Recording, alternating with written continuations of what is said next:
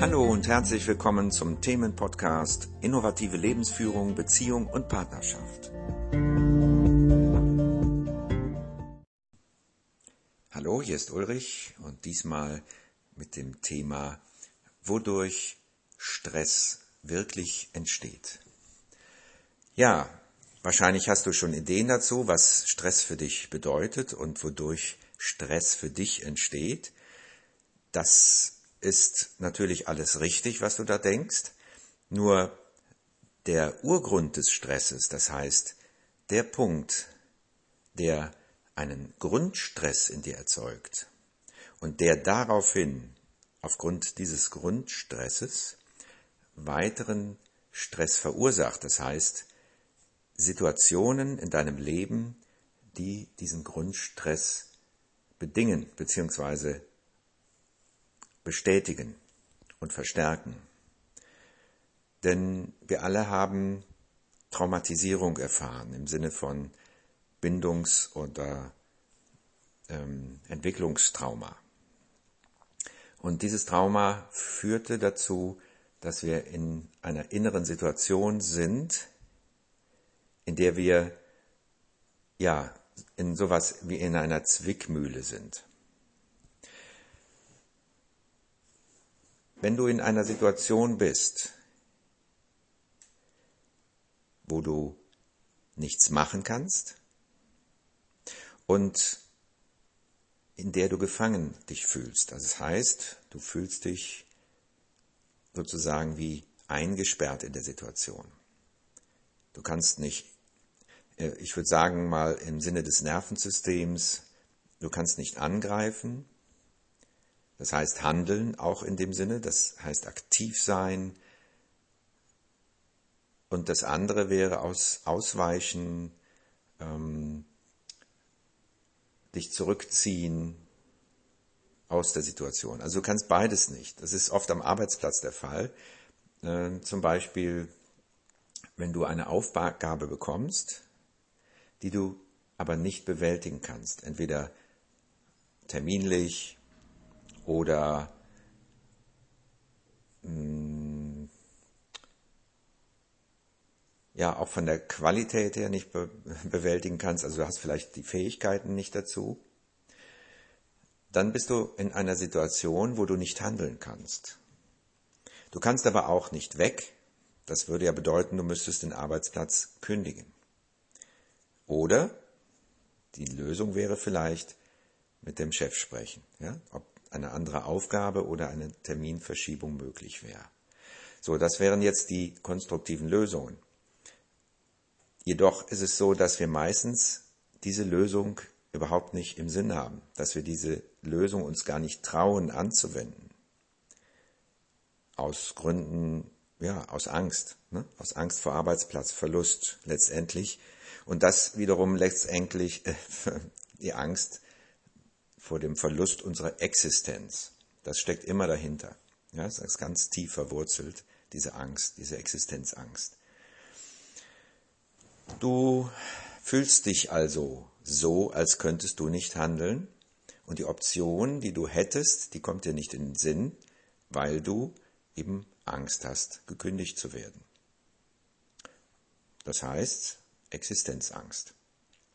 Diese Existenzangst ist aber dann nichts Neues, sondern das ist eine Angst, die bis in die frühe Kindheit zurückreicht.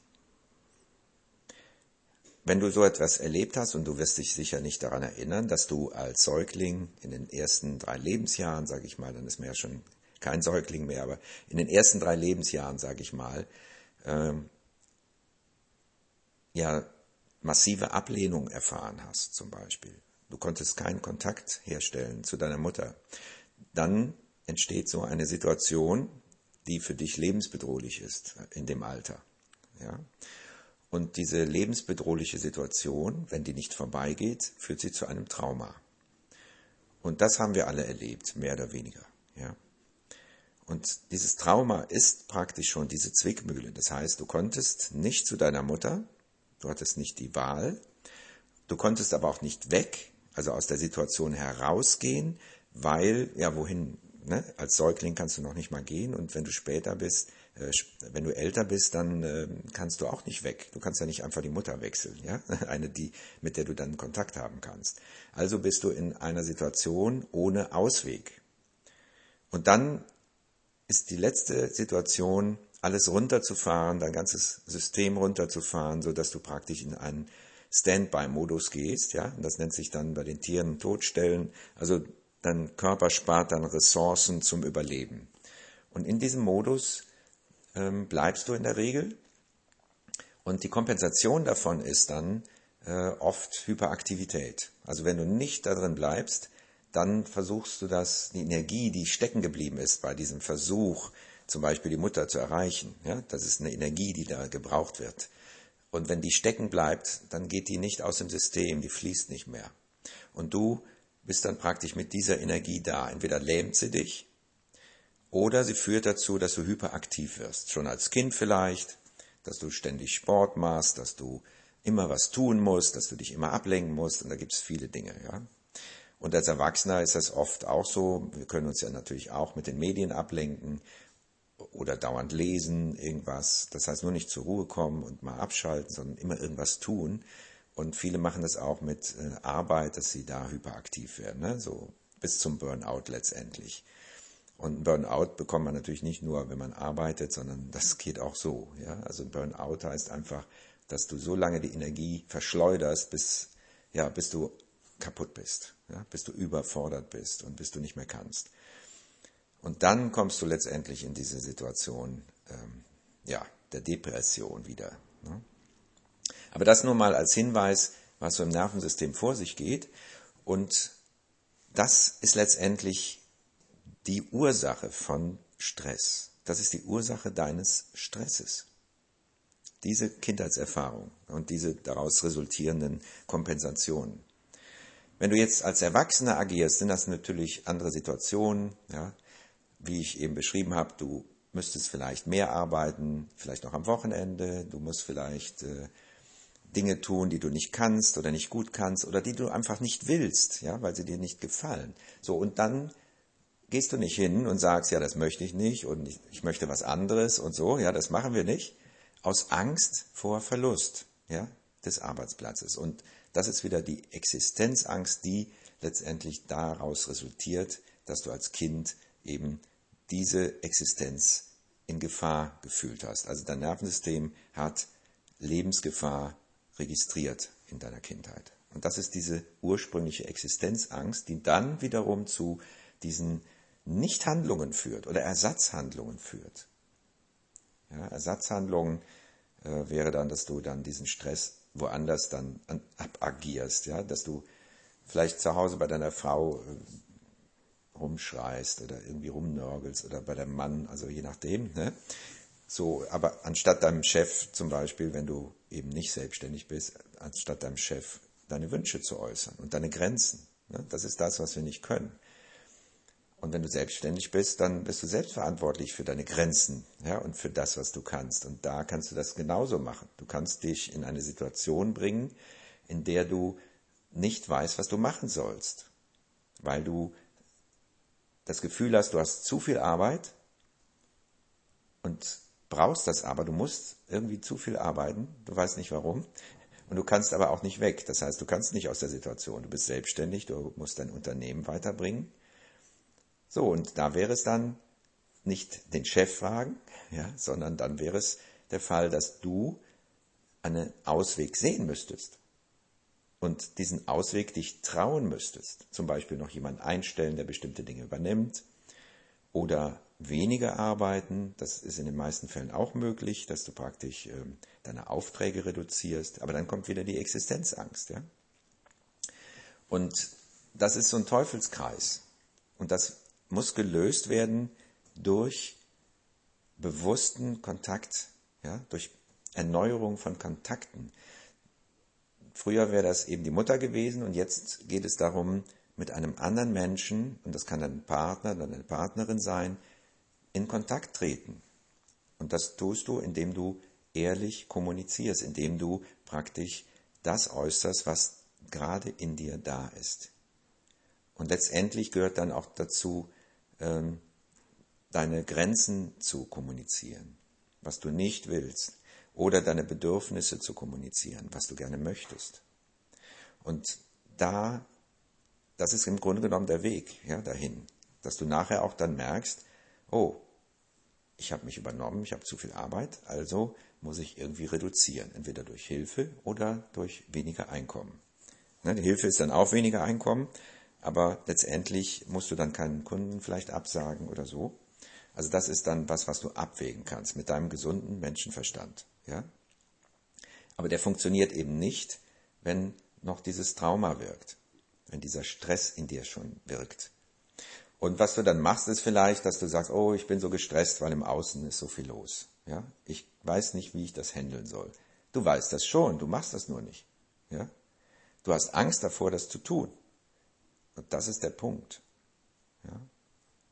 Wir können jede Lebenssituation als Erwachsene verändern. Jede.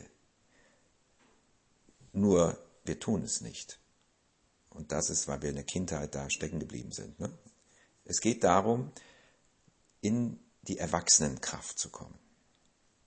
Und Stress ist immer ein Zeichen davon. Ja, man, man kann das auch vielleicht äh, bildlich darstellen. Ja, stell dir mal vor, du bist in einem Raum eingesperrt.